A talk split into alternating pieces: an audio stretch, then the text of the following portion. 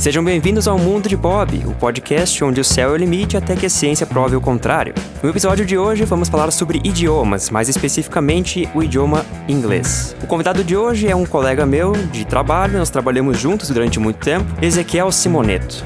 Ele é bacharel em Relações Internacionais pela Faculdade Anglo-Americano, possui MBA em Gestão de Pessoas pela Faculdade Ideal, atualmente faz mestrado em Letras pela Universidade de Caxias do Sul possui experiência no ensino de, dos idiomas de inglês e espanhol há quase 10 anos, tendo lecionado também para diferentes faixas etárias e níveis. Ezequiel, bem-vindo ao mundo de Bob. Muito obrigado por me convidar. Então, Ezequiel, uh, eu acho que a primeira pergunta mais básica que as pessoas fazem quando querem aprender um idioma novo é, na verdade, o que fazer para começar? Quais seriam os primeiros passos? Porque quando você vai aprender um idioma novo, o que mais existe é dúvida. Então, na sua opinião, até pela experiência profissional que a gente teve juntos como colega de trabalho, o que, que você acha que seriam os primeiros passos para se aprender uma língua nova? Então, um, eu penso que primeiramente a pessoa ela tem que ter força de vontade, né, de querer aprender, ela tem que priorizar aquilo, porque aprender um idioma é não só um investimento financeiro, mas é um investimento de tempo também, né, da pessoa se desprender a, a estudar, enfim, a se organizar para ter isso como uma prioridade, porque obviamente você não vai investir uh, tempo e dinheiro e não aproveitar, né? Então tem que, tem que ter essa consciência, essa maturidade de saber que é um, é um investimento uh, alto, né? E tem que se desprender a estudar, tem que estudar em casa também, né? Eu sempre falo isso para os meus alunos. Uh, e tem algumas pessoas que elas têm um pouco de vergonha, né? De, de falar, de se expressar, enfim. Mas isso, isso é quebrado com o tempo, né? E é, é legal a gente entender que cada pessoa tem o seu ritmo, tem o seu, a sua maneira de aprender, então eu não posso me comparar com uma outra pessoa. Eu tenho minha, o meu ritmo de aprender e eu tenho que me respeitar. Claro, eu vou me esforçar, vou ir atrás, vou, enfim, vou correr atrás, mas eu tenho que me respeitar no sentido de, ah, eu não vou me comparar ao fulano que de repente tem mais facilidade para aprender do que eu. Eu penso que essas são coisas assim que dá para que a gente precisa considerar no começo. É, e é interessante a gente lembrar também até que isso não se aplica só na questão de aprender um idioma novo, mas para qualquer coisa. Se você tiver uh, o medo de errar ou o medo de que alguém vai julgar você porque essa pessoa está mais tempo nesse ramo, você não vai evoluir porque a vergonha te impede de fazer muita coisa, né? Sim, sim, com certeza. E, e tem aquela tem pessoas que se sentem muito desconfortáveis, né? E claro, tem tipos diferentes de uh, tem programas diferentes de ensino, né? Uh, metodologias diferenciadas. Aí é interessante o aluno procurar aquela que vai mais se encaixar com o perfil dele, né? Tem alunos que uh, têm mais facilidade, assim, ficam totalmente à vontade em turma, né, com turmas grandes, ou, enfim, sei lá, máximo 10, 12 alunos, que acho que daí já é muita gente, mas enfim. Uh, a, pessoa, a pessoa se sente à vontade, não tem problema nenhum. E até acho legal porque tem suas vantagens, né? Que tu consegue, você consegue eh, conversar mais com as pessoas e, e, interagir mais. Mas tem aquela pessoa que prefere fazer aula particular, né? E eu tenho também experiência com, com aula particular e muitas pessoas que me procuram para fazer essa modalidade é exatamente porque tem alguma vergonha ou, ou querem atenção só do professor ou, ou sentem assim que uh, vão se sentir intimidados por outra pessoa que sabe mais, então elas procuram essa, esse serviço pelo menos para iniciar, né, e ter um, uma base e depois irem se sentindo mais à vontade. É também algo a se considerar. É interessante também que, pela nossa experiência, claro que a gente tem experiências diferentes como professor, porque a gente teve alunos diferentes, mas uma coisa que eu percebo que se repete muito é que as pessoas não conseguem deixar de lado aquele instinto de desconforto devido à ignorância. Porque quando você vai aprender uma coisa nova, você não sabe basicamente nada sobre aquilo. Então, quando você não deixa de lado esse instinto de desconforto pela falta de conhecimento sobre aquele assunto, você meio que se sabota e, e só se sabota. Você não consegue seguir em frente porque você se sente um ignorante. Só que isso é comum. Na verdade, você perceber essa ignorância é uma coisa boa, porque você consegue aprender com ela e ver o seu, o seu progresso melhorar e fazer uma autoavaliação própria de ver o quanto você melhorou de acordo com o tempo, né? Claro, é, na verdade é uma, é uma maturidade emocional também, né? Não é só uma maturidade, como eu falei, assim, de, da pessoa se organizar e, estudar, mas também é ter aquela, aquele, aquele entendimento de que, né, tu vai ter o teu ritmo. Não, é, não adianta, a pessoa ela vai aprender no ritmo dela e tem que estar com a mente extremamente aberta. Eu fiz, tive uma época que eu fiz francês, que era um idioma que eu gostaria muito de aprender também. Uh, e quando eu fui, assim, uh, comecei as primeiras aulas, eu tinha um pouco de dificuldade com a pronúncia, porque como eu falo inglês há bastante tempo e espanhol também, eu meio que misturava tudo, assim. Eu falava uh, palavras, por exemplo, passport, no francês eu falava passport, mas era uma coisa muito automática. Então, mas eu, eu deixava e dava risada, sabe? A gente tem que às vezes rir de, de nós mesmos, né? De forma que seja confortável, claro. E entender que, nossa, eu tenho um background todo do inglês e obviamente vai interferir e tudo bem, né? Uh, não tem problema, vou, vou, vou levando, vou tentando aprender, sempre com a mente aberta, né? E amadurecendo emocionalmente também, para entender que os erros serão cometidos. E acho que a sala de aula é o, o local para errar, eu falo sempre para os meus alunos. É melhor vocês errarem aqui, né? E eu corrigir vocês porque, sei lá, vocês estão numa situação, uh, por exemplo, aqueles que, que têm que aprender inglês ou espanhol pro, pra, mais para questão de business, né? Que vão fazer uma negociação, trabalham com importação e exportação. E daí, de repente, ah, vão receber um cliente lá dos Estados Unidos.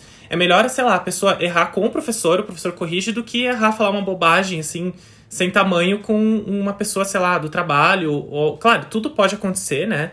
Mas é, é a sala de aula é o local para isso, para a pessoa errar. E eu falo, sempre falo para meus alunos, eu tô aqui como teu amigo, é trabalho de equipe, eu tô aqui para te corrigir, né? Porque tem uns que ficam, ai, desculpa, desculpa, desculpa. Eu falo, não precisa se desculpar, eu tô aqui pra te lapidar, né? E eu não, não tô assim te julgando o teu erro, ai meu Deus, ele errou a pronúncia uh, da palavra tal, porque, nossa, ele falou, confundiu kitchen com, com chicken. Não vou julgar, eu tô lá para dar um apoio pro aluno, né? Então, a pessoa ela tem que ter esse entendimento que e semente aberta, como, como você falou. Até porque na questão de, da pronúncia, que é uma coisa que você comentou agora que eu percebia nos meus próprios alunos também, que eles forçavam muito a questão de, não, eu tenho que parecer o mais natural possível. Só que essa naturalidade vem de acordo com o tempo. Você tem que ter você tem que aprender com as dificuldades da pronúncia. Você pegar uma palavra que é difícil de falar no inglês a primeira vez, não quer dizer que você vai falar aquela palavra errada o resto da vida. Você tem que se acostumar com o mecanismo, que chamo de mecanismo bucal, entre aspas, que você tem que mexer a boca de forma diferente. Não adianta você ficar desesperado porque você tem o sotaque, porque o sotaque é uma coisa natural que vai de acordo com o tempo diminuindo.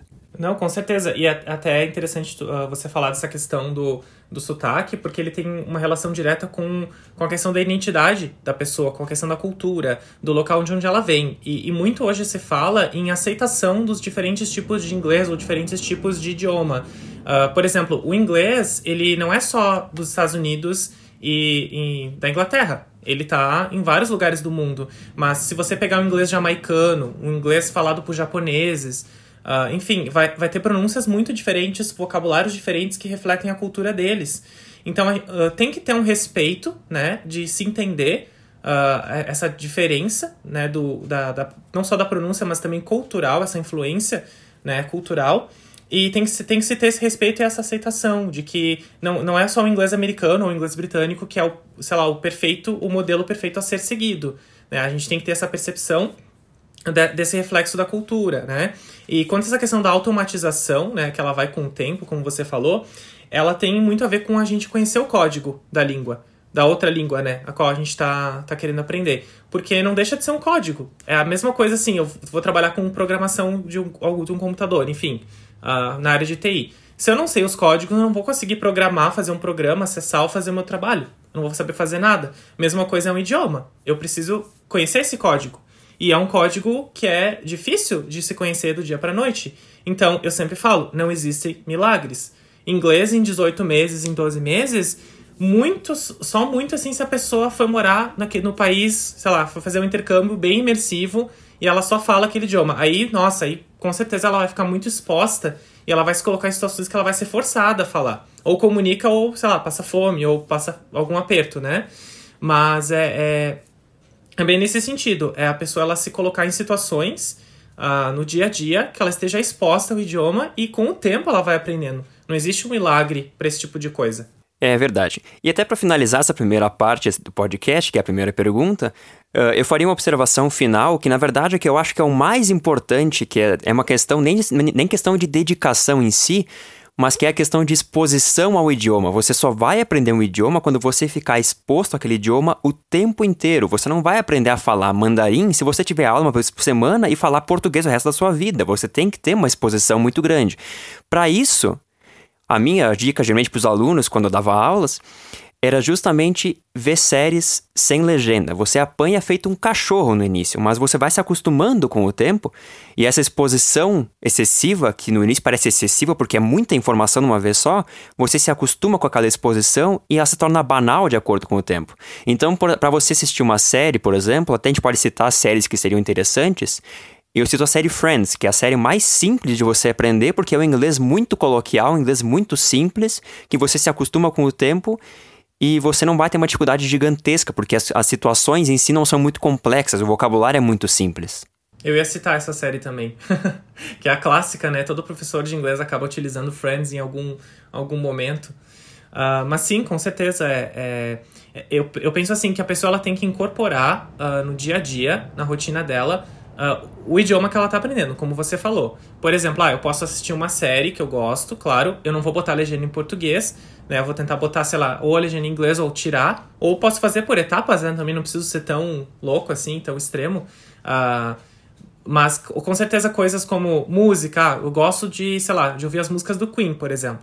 Então eu vou tentar entender o que a letra está querendo dizer, eu vou pegar as palavras-chave. O ideal, assim, é de repente não trabalhar com a tradução somente, né? Porque a tradução é, é, algo que atrapalha o processo, o pensamento em si, né? Porque a gente não vai pensar em português para responder em inglês, a gente vai pensar e viver o inglês. Porque se dizem, né, alguns estudos que, uh, que a pessoa cria uma persona diferente para cada idioma. Então é como se você vivesse aquele idioma, né? Então eu não vou pegar a letra e simplesmente traduzir. Algumas coisas, ok, também não tem problema, né? Não precisa ser tão extremista em tudo. Mas é, o ideal é, sei lá, pegar um dicionário inglês-inglês e dar uma olhada naquela definição. Aí você vai aprender mais palavras ainda, porque numa definição tem sinônimos. Aí você vai saber um sinônimo para uma palavra. Aí vamos supor, ah, não sei me expressar, quero saber tal coisa. Eu vou de repente dar um sinônimo para descobrir o que eu quero, entende? Então é mais nesse sentido também. Uh, outra coisa que é legal é, é, ouvir também podcasts em inglês. Eu acho que é algo bem interessante. Uh, assistir vídeos também, tudo assim que faça sentido para a pessoa. Se, ah, vamos supor, a pessoa trabalha uh, enfim, qualquer, vamos pensar numa área. Ah, eu sou médico, eu tô aprendendo inglês, né? Eu vou assistir, sei lá, vídeos sobre medicina. Eu vou uh, ouvir um podcast sobre alguma, alguma técnica nova, não sei, sabe? Ou, enfim, algum tipo de exame que saiu, ou um, um remédio, qualquer coisa, sabe? Uh, porque é alguma coisa que vai fazer sentido e vai falar diretamente comigo e com a minha realidade. Obviamente que eu, por exemplo, que, que, sou da área de letras, não vou assistir um vídeo de física, que é a sua área, por exemplo. Até posso assistir por curiosidade, mas não vai falar comigo diretamente se eu estivesse aprendendo o idioma. Seria um pouco muito, seria muito difícil, não faria sentido, né? Então, acredito que esses exemplos também podem complementar. É, então, uh, a gente fechou o primeiro passo, que é basicamente o que você poderia fazer para iniciar a aprendizagem de um idioma novo. E aí a próxima pergunta, que na verdade é a pergunta mais óbvia depois dos primeiros passos, é: bom, depois dos primeiros passos, o que, eu posso fazer com a frustração inicial, que é o que mais impede as pessoas de saírem do básico para ir para o intermediário e depois o avançado? Uh, então, a primeira coisa que eu, que eu sempre falo para os meus alunos, especialmente aqueles que vêm por indicação ou que já até já fizeram algum curso, eu, eu tenho a tendência a fazer um nivelamento, né, para ver como é que a pessoa se enquadra. Claro, o nivelamento ele é um pouco limitante em alguns sentidos, mas aos poucos você vai percebendo quais são as dificuldades principais do aluno e consegue ir focando, né, especialmente em aula particular. Um, mas é interessante porque uh, eu sempre tenho alunos que vêm a mim e às vezes eles me falam: ah, mas eu fiz até o intermediário no curso X. Aí você vai fazer o nivelamento, ele não sabe coisas do básico, não sabe utilizar o verb to be, ele não sabe. Coisas assim que a gente fala, nossa, verb to be de novo, todo ano a mesma coisa na escola. Mas é, é, um, é um verbo fundamental. É, é, se, se você não tem a base, é isso que eu quero dizer, se você não tem a base, não adianta ir para o intermediário, não adianta ir para avançado, que você não vai evoluir, você vai ter que ficar voltando para o básico. Então é, é muito bom ter uma base bem formada, né? Do, enfim, lá do começo, do, do principal ali, o inicial, para depois ir pulando para os próximos níveis. Né? E, e, é, às vezes, e aquela coisa de respeitar o próprio ritmo entra aqui também. Porque se você não entendeu, é legal voltar, revisar e, e ter esse entendimento. Eu não posso. É que nem a matemática, né? A matemática é cumulativa. Eu não, eu não posso passar. Uh, sei lá, vou precisar. vou fazer uma báscara. Quantas coisas ali tem dentro da báscara que se eu não sei fazer, eu não vou saber fazer a báscara, por exemplo. Aí você pode me explicar até melhor que a, que a sua área. É, para você que não sabe, caro ouvinte ou cara ouvinte, a minha área é de física, eu sou quase formado em bacharelado em física. Uh, então, a matemática, por exemplo, seria um ótimo exemplo, não de um contraponto, mas de uma complementação dessa explicação que o Ezequiel acabou de dar. Porque na matemática, por exemplo, se você não sabe o básico, um cálculo de engenharia, que envolve derivadas integrais, equações diferenciais, etc., você fica totalmente perdido, porque a base de qualquer coisa, é à toa que se chama base, que vem de base, no sentido de base de um prédio, por exemplo, é exatamente a mesma coisa. Então, por que você aprende o verbo to be tanto tempo? Geralmente é porque a, o, ensino não é tão eficiente assim, mas fora essa questão de eficiência, por que, que se foca tanto em verbos, etc., no, no início das, dos ensinos de, de, idiomas? Porque se você não sabe se expressar com o básico, quando você vai moldar o básico para fazer uma coisa como o particípio, fica impossível de entender. Então, dado esses primeiros passos, você consegue, desde que você lembre que você tem que saber muito bem o básico, você consegue ter uma implementação melhor para conseguir passar para o intermediário e depois para um avançado e talvez até um pós-avançado e chegar na maldita da fluência que todo mundo quer e ninguém consegue. Uh, dito isso, a questão agora, percebe que a gente está evoluindo, a gente está falando sobre os primeiros passos, depois de dar os primeiros passos, o que a gente pode fazer. E aqui que eu acho o mais importante, que seria como se acostumar com os sons que a gente tem que fazer com a boca, que a gente não está acostumado no português, e até uma questão evolutiva, que eu vou, eu vou, entrar em detalhes depois, mas como se acostumar com os sons que a gente tem que fazer com a boca. O que, que a gente pode fazer para se acostumar a produzir aqueles sons que a gente não está acostumado. Então, essa questão do som é muito interessante, porque, a, a, por exemplo, a fonética do, do inglês é totalmente, quase que totalmente diferente do, do português, né? Então, aí que, aí que entra a questão do não traduzir, né? Porque muitas coisas não vão fazer sentido, não existem traduções literais, e a língua materna ela vai interferir. Uh, principalmente na questão da hora de ler uma palavra. Eu vou ver, sei lá. Um, vamos pensar em algum exemplo aqui. Eu vou ver a palavra thank you, né? Que a gente faz com som de th. O TH tem som de th. Aí a pessoa vai ler o quê? Thank you ou algo parecido assim, se ela não souber, né, enfim, não tiver um conhecimento prévio, ela vai tentar ler em português a palavra que está em inglês. É, então, é, tem, tem que se ter esse, essa ideia, né, de que a, a, a pronúncia, né, é totalmente diferente uh, e, e a própria foné, a, a, fonética em si das palavras é oposta. E também uma outra coisa que eu percebo é que os alunos, eles ficam tentando procurar um padrão, quase que uma coisa exata da matemática mesmo, para o idioma. Aí elas, eles, ah, porque se aqui eu boto um S, então quer dizer porque termina em tal letra. Ou, ah, porque essa palavra eu pronuncio assim, porque a outra também é assim. Também começa em T. Eles ficam procurando umas relações, assim, que, que não é legal, porque às vezes existe, sim, regras, mas um idioma, ele é muito mais do que um... um ele não é exato. Ele, ele é uma coisa muito subjetiva, ele é uma coisa muito mutável. Uh, especialmente o inglês, que às vezes eu até estava conversando com uns alunos meus ontem, uh, que tem algumas palavras que que, que nossa, que elas são escritas bem parecidas, tem uma pronúncia totalmente diferente. Então, tem que ter um cuidado com isso de não procurar um padrão que às vezes não existe, certo? E também, uh, aos poucos, né? Aos poucos você vai adquirindo. É aquela questão do. Eu vejo com, com os alunos, principalmente as crianças, e criança tem muito mais facilidade de aprender, porque ela ainda.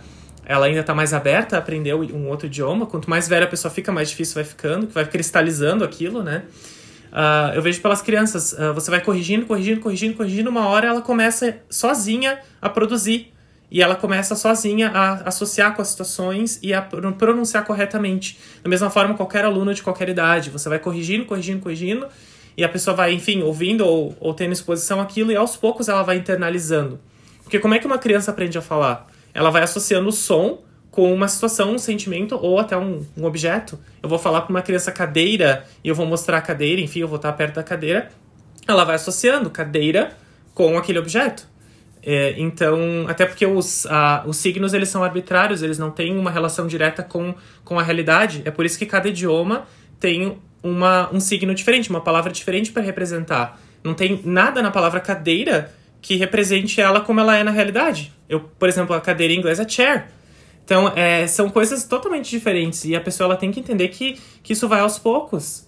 É, até a questão do. Uh, que é uma questão um pouco mais biológica aí, que entra na questão, é que, uh, da mesma forma que as pessoas que nascem, por exemplo, na América do Norte, elas têm dificuldade de fazer o R, que a gente chama de o R uh, de porta, na palavra porta, esse R que eu estou falando, elas têm uma dificuldade tremenda de fazer esse R, mesmo que ele seja em contato na própria língua inglesa. Então, é uma questão, por exemplo, de você, como você está inserido naquele ambiente, é uma questão biológica e até evolutiva. Assim como a língua evolui, a capacidade do ser humano de fazer certos sons também muda de acordo com o ambiente. Então, quando você está inserido num ambiente que não tem o costume, pela própria questão da língua, quando aquele ambiente não tem o costume de fazer certo som, essa dificuldade é totalmente normal. Inclusive, é isso que eu falava uh, para os meus alunos no, no início de cada aula, de cada semestre, no caso.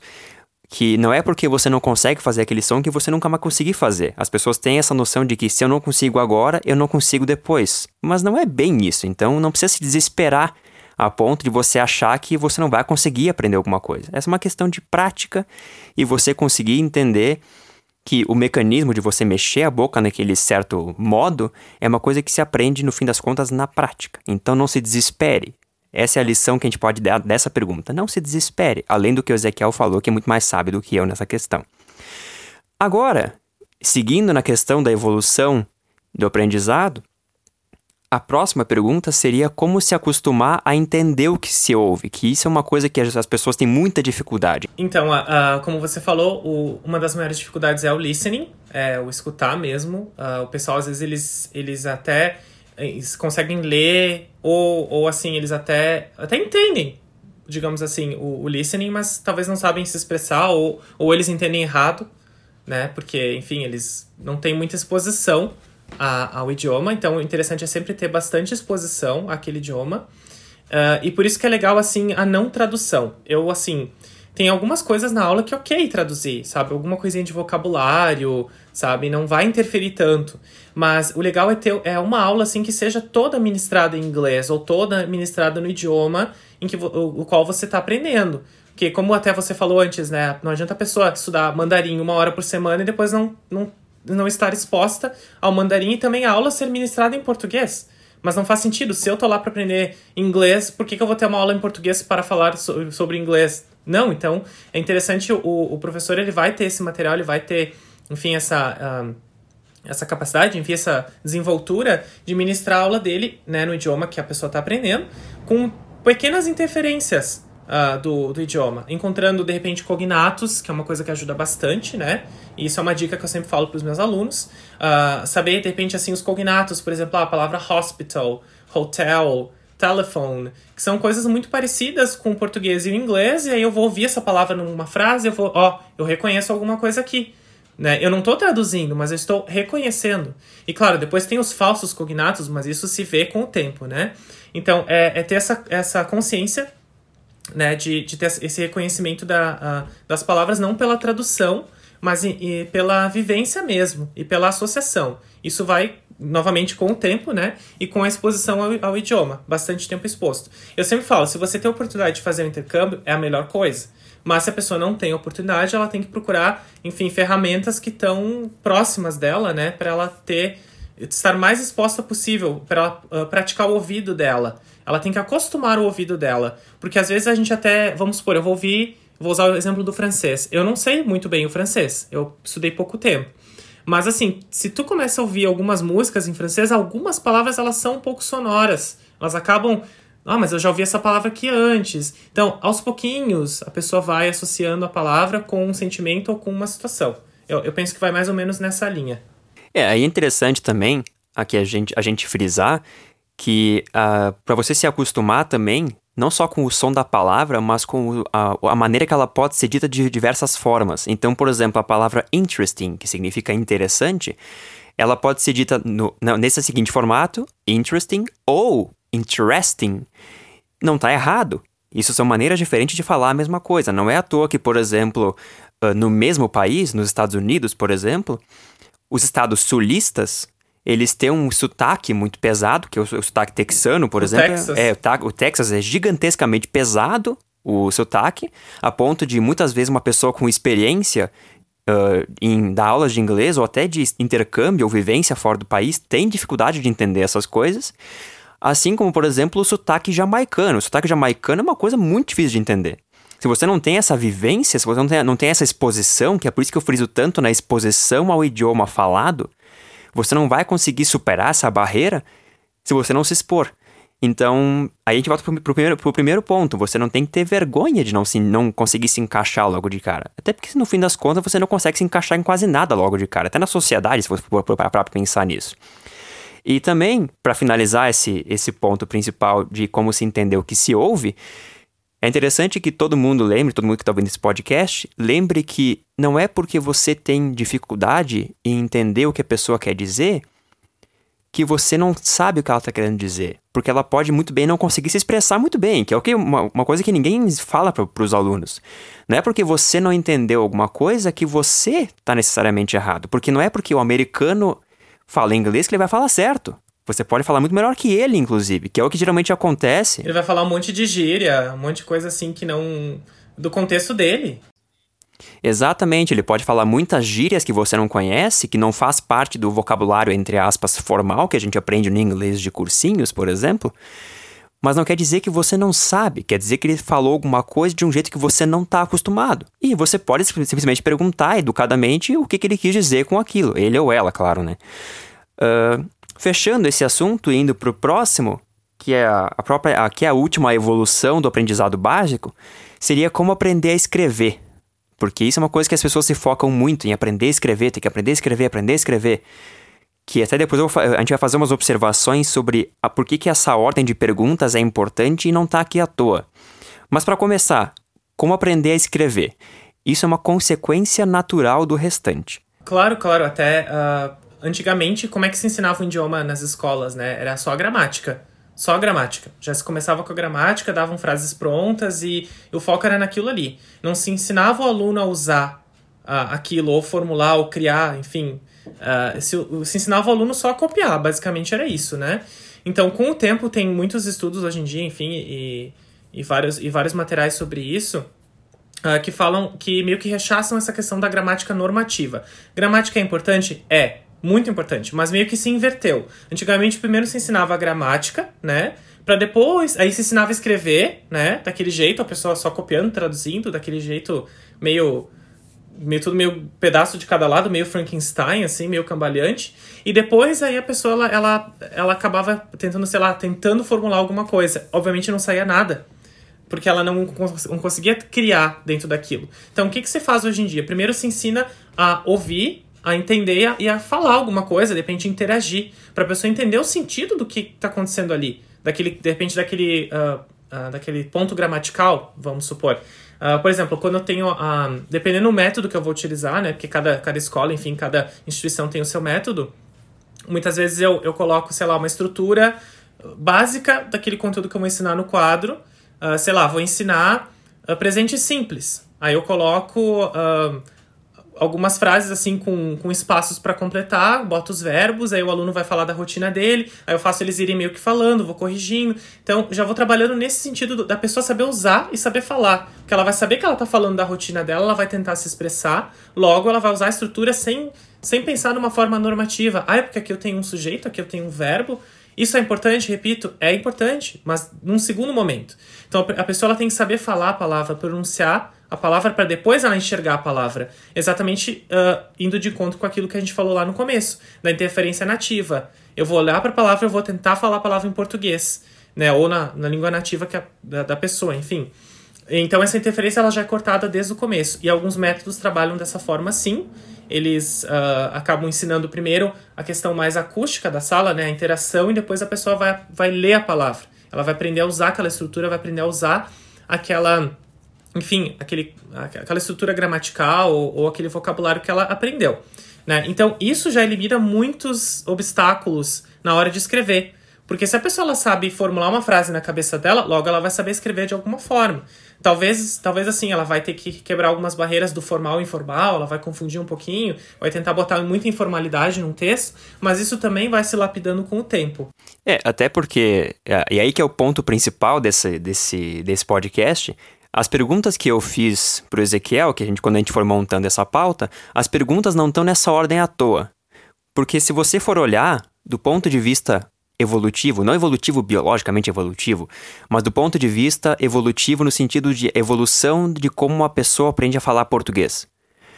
Você não vai ensinar uma criança de um ano de idade a escrever mamãe e papai. Não é à toa que você, se tem filho, você repete mamãe papai o tempo inteiro, porque essa criança tem que aprender, aprender primeiro a reconhecer essa palavra, ela conseguir falar essa palavra, entender o significado dessa palavra, entender o, em que contexto que ela pode usar essa palavra e depois ela vai escrever. Não é à toa que você aprende a escrever com talvez 8 ou 9 anos. Então você se focar muito na questão gramatical e na questão escrita vai contra o aprendizado da pessoa na língua nativa dela. Então isso não faz o menor sentido. Visto isso, você poderia pensar ao contrário: ah, mas eu posso primeiro explicar a palavra porque ele já sabe escrever.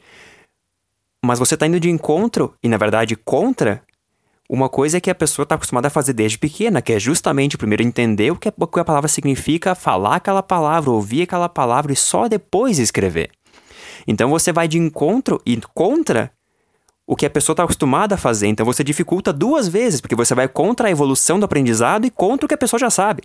Então não faz sentido você se preocupar muito com a gramática em primeiro lugar. É essa desconstrução da gramática normativa, né? Que, que muito está se fazendo. Até por isso que, não só no, no outro idioma, podemos falar também assim na, nas escolas, uh, quando vai se ensinar a língua portuguesa. Por que, que os alunos não sabem interpretar um texto? Por que, que os alunos não sabem produzir um texto ou fazer uma produção audiovisual, qualquer coisa que seja, né? Ou, ou entender o, o conteúdo? Porque ensina-se muito gramática. Gramática normativa, sintaxe, morfologia, que, repito, é importante sim, é muito é interessante, são assuntos bons de, de se trabalhar. Mas eh, se faz o inverso, Aí depois as professoras, sei lá, falam assim, toda. Eu, não tô falando mal das professoras, né? Eu tô falando no sentido de que a, o próprio sistema já coloca né, um cronograma de ensino dessa forma, e aí o professor vai lá, ele ensina a gramática, e depois, sei lá, tem um, um trabalho de interpretação de um texto, ou uma leitura de um trabalho, aí o aluno não sabe produzir, não sabe criar nada. E não é por falta de criatividade, é porque realmente foi, foi feito ao contrário, foi ensinado a parte normativa antes da parte realmente que a pessoa pode associar, fazer associações e, enfim, ter aquela vivência daquilo que ela está fazendo. Eu acho que vai, vai também de encontro com isso. Pois é. Uh, e aí, partindo para um ponto mais interessante, que é uma coisa que eu não vejo as pessoas falarem muito quando vão aprender uma língua nova, passando desses, desses primeiros passos, e agora que você conseguiu entender a evolução do aprendizado de uma língua nova, que você primeiro escuta a palavra, depois você repete a palavra, entende o que, ela, o que ela significa e só depois você escreve. Agora a gente vai dar algumas dicas básicas que na verdade se aplicam a qualquer idioma que tenha origem anglo-saxônica, leia-se alemão, francês, inglês, espanhol e etc., que você pode começar a olhar as palavras de maneira diferente. O primeiro exemplo, na verdade, é a palavra beautiful. A palavra beautiful, ela não está ali com essa ordem à toa, porque ela significa full of beauty. Full of beauty significa cheio ou cheia de beleza. Claro que para você falar uh, que um cara é muito bonito, você usaria outra palavra, mas a ideia do beautiful mas se você separar essa palavra em beauty e full, você consegue entender que, na verdade, assim como a língua portuguesa, a língua inglesa segue essa mesma regra de construção. É muito difícil ter uma palavra no inglês que seja uma palavra solta muitas palavras têm essa questão de construção, assim como é no próprio alemão. De prefixos e sufixos. Exatamente, de prefixo e sufixo. Então, assim como no alemão, o alemão é uma língua basicamente construída em cima disso. Então, para você falar ciência, você não fala ciência. Você fala uh, compreensão da natureza, que seria algo como Naturwissenschaften. Assassinei o alemão, sim, mas a, a ideia é a mesma. Você está dizendo que é a compreensão da natureza. Assim como, por exemplo, tartaruga, é réptil de casco. Então, no inglês, você não tem essa coisa tão clara, mas agora que você tem essa informação, você consegue observar outras palavras que têm essa mesma estrutura e você consegue adivinhar o significado, como se tivesse uma certa lógica por trás. Uh, breakfast também, que seria break vem de break, quebrar, fast é jejum, então também é uma representação. Uh, eu também eu pensei bastante assim, enquanto você falava da, da questão dos prefixos e sufixos mesmo, a questão do full, de ser cheio, né? E, inclusive a palavra beauty, ela, ela vem derivada de beau, do francês. Então você vê que tem tudo está conectado de alguma forma. E eu pensei muito no, nos prefixos, por exemplo, over. Se eu coloco over na frente de uma palavra, over significa a, a, além, a mais. Uh, então, se eu falo oversleep, eu tô querendo dizer que eu dormia mais do que eu podia. Overwork, trabalhei a mais do que, do que o normal. Então, essas coisas a gente vai fazendo relações. Se eu sei o que é work, que é trabalhar, aí eu tenho over, que eu lembro de oversleep, é uma relação que eu vou fazer né? Então eu vou entender, ah, então é a mais. Então os prefixos e sufixos eles vão ajudando a ter essa interpretação. Inclusive, quando eu fiz intercâmbio, uma das disciplinas uh, que eu estudei, quando eu fiz inglês, enfim, lá no, lá no Canadá, em Vancouver, uh, uma das disciplinas era só sufixos e prefixos. A professora só trabalhou isso o mês inteiro que a gente teve aula com ela. Ela, ela pegava as palavras e, que, e desconstruía as palavras. E claro, alguns prefixos e sufixos, uh, especialmente uh, sufixos, eles, fo eles formam verbos, advérbios, uh, substantivos, adjetivos, eles trocam a classe da palavra. Por exemplo, vamos usar o exemplo de beauty. Se eu coloco o fy, fy no final, eu transformo em beautify, que é um verbo. Então, esse tipo de, de, de interpretação a pessoa ela vai tendo e ela vai entendendo o, a frase pelo contexto e por essas palavras. Uh, às vezes ela nem entende e, tu, e você vê assim, ó, eu não preciso ensinar para o aluno o que é um prefixo, o que é um sufixo, o que é, ah, vou usar o prefixo over, vou ensinar o prefixo full. Posso até falar disso depois formalmente, mas no primeiro momento eu posso simplesmente dar vários exemplos com o mesmo prefixo e explicar um, um significado. A pessoa vai entender e ela vai absorver muito melhor do que se eu fizer o contrário e der a gramática normativa com os prefixos e sufixos. Ela não vai absorver. Muito dificilmente a pessoa vai absorver uh, todo o conteúdo, porque ela não vai ter uma vivência daquela palavra. Então, no contexto, você vai pegando e vai começando a entender. Uh, por isso que é legal até assistir as séries, né? Porque daí, pelo contexto, você vai associando as palavras. Ah, ela falou tal palavra, ela falou beautiful. Ah, beautiful sei o que, que é. Entende? Então, é, é, é uma construção. É, e aí a gente pode até notar, por exemplo, essa questão da lógica que eu falei antes, que até vai uh, de encontro com o que o Ezequiel acabou de falar. Por exemplo, a palavra colorblind. É uma palavra só e ela, e ela tem duas palavras que a gente já conhece, porque é color, de cor, e blind, de cego. Aí você pode pensar, bom, color blind, cego de cores, cores. Bom, cego de cores. Quem que é cego de cores? O daltônico? Porque o daltônico não enxerga cores. Então, tem muitas, muitas mesmo, muitíssimas palavras no inglês que seguem essa mesma regra e você não precisa saber absolutamente nada, a não ser aquela a não ser essa separação de palavras. Isso acontece desde o latim, que daí que vem essas regras todas, né? Isso acontece desde o latim.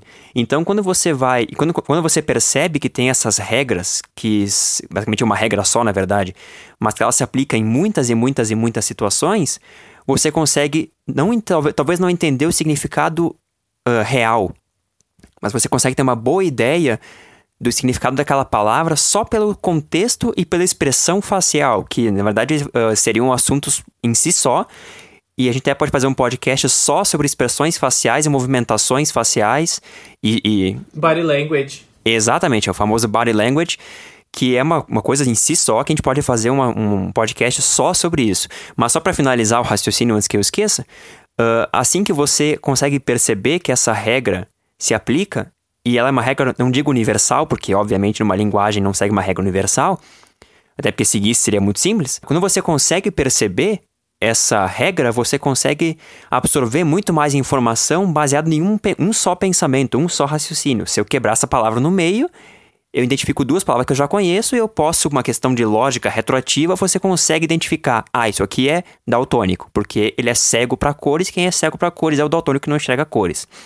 Então, é bom vocês pensar, é bom você que está ouvindo, caro, caro ou caro ouvinte, uh, você começar a prestar atenção que não é tudo aleatório, que é uma coisa que as pessoas, que é até o assunto que a gente vai falar um pouquinho agora, pra, até para finalizar esse primeiro, essa primeira abordagem para os idiomas, ela tem uma certa uma certa correlação que você pode não perceber logo de cara, mas ela tá ali. E quando você percebe aquela coisa, você consegue identificar muitas palavras e muitos significados diferentes para uma mesma construção, por exemplo, de forma quase instantânea, porque tem uma certa lógica por trás. Até eu queria acrescentar uma palavra uh, que eu lembrei. Desculpa te interromper, mas eu queria acrescentar uma palavra que eu lembrei agora, que é rainbow. Bow é arco arco seria arco-íris rainbow, né? Então, arco é bow. E rain tem a ver com chuva, é chuva, então a gente começa meio que fazer uma, uma associação. Arco da chuva. Qual o arco que se forma depois que chove? O arco-íris. Então é realmente isso que você falou, é, são associações.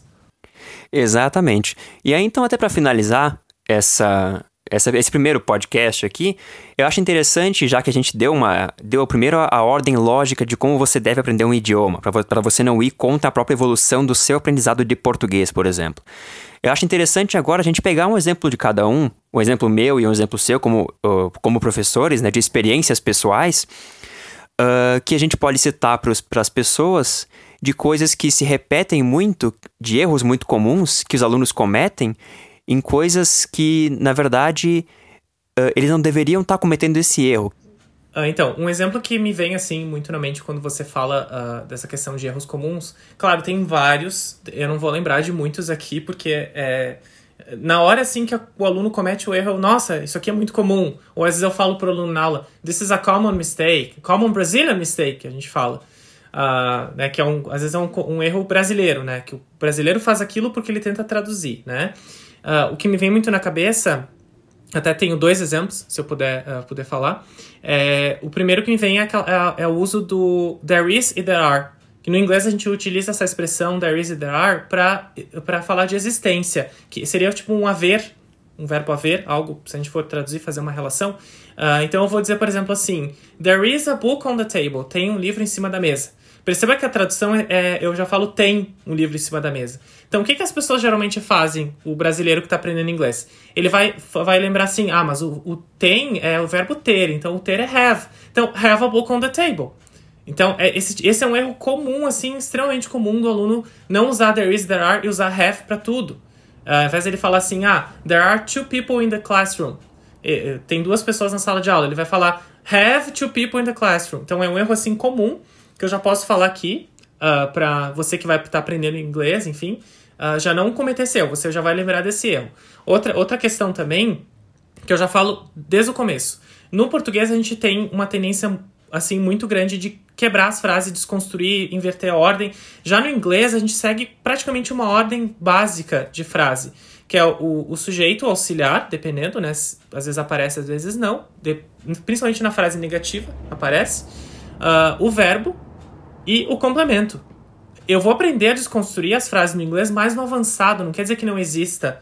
Mas no português a gente, a gente bota a negação no começo, no final da frase. No, no inglês isso é muito difícil de acontecer, salvo, como falei, no, na parte mais avançada. Eu posso desconstruir mais adiante as frases, quando eu já tenho um domínio para fazer isso.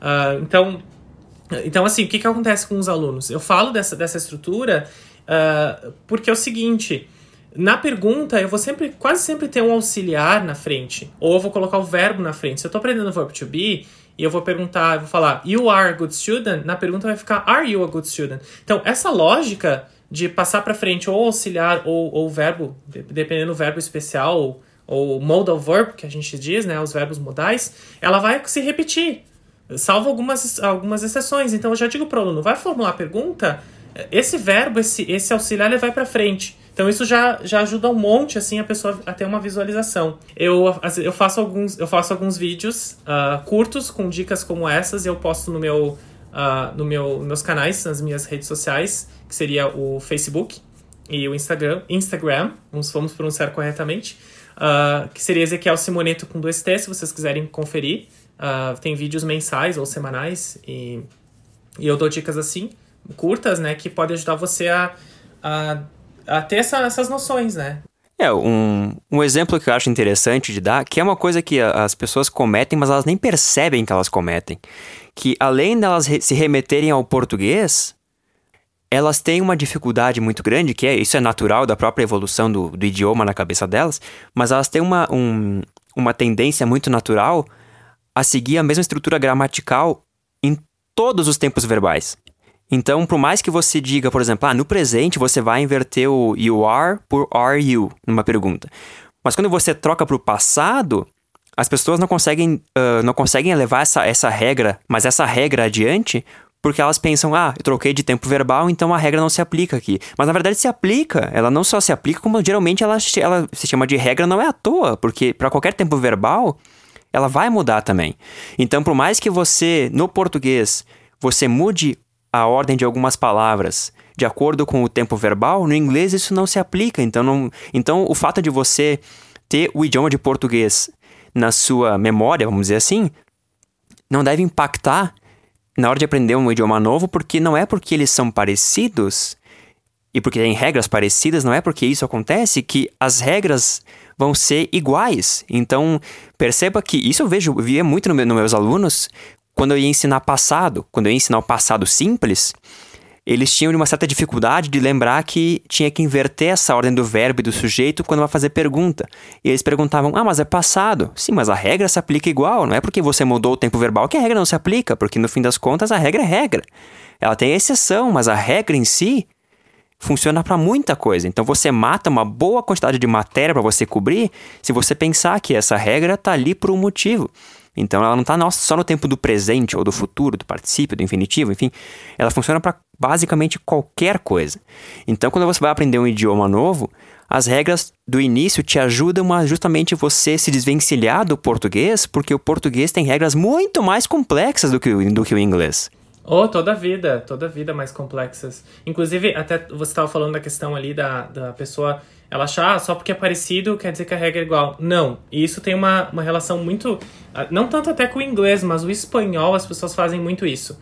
Né? Elas falam, ah, mas o espanhol é muito parecido. E, e assim, não vai nessa. Não vai nessa porque só a conjugação verbal já é totalmente diferente. Tem muitas regras, assim, que são totalmente diferentes e não. Nossa, é outro mundo. Então entenda assim que algumas relações você vai fazer, claro, existem relações nos idiomas. Por exemplo, quando eu estava estudando francês, eu aprendi que, que engarrafamento é embouteillage. E em, espanhol, a palavra garrafa é botella. E, e engarrafamento é embotejamento. Então, nossa, que legal, tem uma relação aqui. Mas não é só nisso que se baseia. É bem como o Eduardo falou. É, é essa questão de entender que só porque é parecido não quer dizer que é igual, que é tudo igual. Uh, então, só para a gente fazer uma breve revisão, porque a gente não pode se aprofundar muito, porque senão o podcast fica com três horas e a gente vai confundir as pessoas, porque até o primeiro, a, a ideia desse primeiro podcast sobre idiomas, especificamente sobre inglês, era justamente para fazer um apanhado geral dos primeiros passos, que é o que eu vejo que o pessoal tem mais dificuldade, porque uma vez que você supera esses passos, vai meio que automático, porque você consegue superar essas, essas dificuldades logo de cara. Então, uma revisãozinha básica para você uh, refletir depois que você ouvir esse podcast. Uh, a gente falou primeiro sobre a questão de como aprender uma língua nova, os primeiros passos. Depois desses primeiros passos, como lidar com a frustração inicial, que é o que geralmente é o que mais impede as pessoas de, de fazer a transição do básico para o intermediário e depois para um avançado. Uh, como se acostumar com os sons que a gente tem que fazer com a boca. Uh, como se acostumar a entender o que se ouve. E depois como aprender a escrever. E lembrem, essa ordem tem um motivo específico. Ela está nessa ordem porque escrever é por último. É só você lembrar do exemplo que eu dei da questão evolutiva do idioma, do aprendizado da linguagem. Que você não vai aprender a escrever com um ano de idade se você não sabe falar direito. Então, uh, a minha sugestão que fica aqui, você que ouviu esse podcast, é que você comece a observar essas coisas para aprender um idioma novo. Seja Uh, seja inglês, seja espanhol, seja alemão, não importa. Essas dicas servem para qualquer idioma, porque a base para aprender um idioma é justamente você conseguir entender que você não tem que ir contra o que você já sabe ou ir contra o aprendizado que você já teve do próprio português. Então, muito obrigado pela presença, Ezequiel. Eu queria agradecer por você ter me convidado a participar e também acrescentar que se alguém tiver alguma dúvida, quiser conversar sobre o assunto, pode me procurar nas minhas redes sociais. E também se tiverem alguma sugestão uh, de assunto relacionado a algum tópico uh, que a gente falou hoje, talvez não desenvolveu muito, ou alguma coisa assim que veio à mente e quiserem de repente comentar, enfim, procurar a gente para a gente poder fazer um, um, uma segunda parte, então sintam-se à vontade. Então, muito obrigado pela, pelo convite. Então, novamente, muito obrigado pela presença, Ezequiel. E para você que ouviu até o final deste podcast maravilhoso, se você tiver sugestões, reclamações ou dinheiro para dar, mande um e-mail para o mundo de Bob Podcast@gmail.com. Este foi o Mundo de Bob. Fiquem em paz.